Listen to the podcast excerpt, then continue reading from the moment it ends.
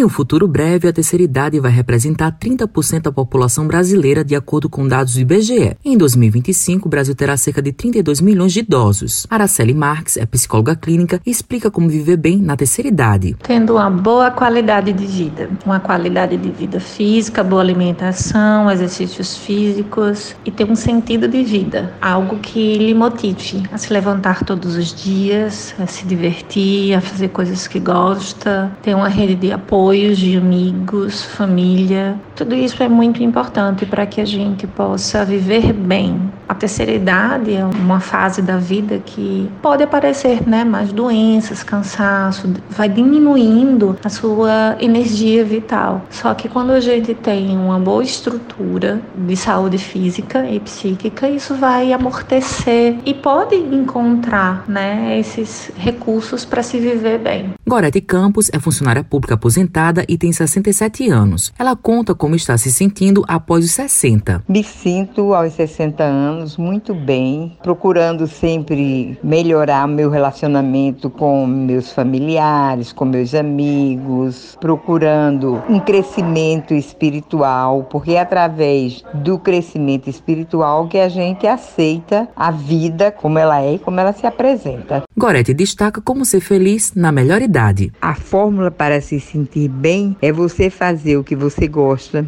é você ter uma boa alimentação, é você cuidar do seu corpo, cuidar da sua alma, do seu espírito. Cuidar como? Através de exercício, através do yoga, através da boa leitura.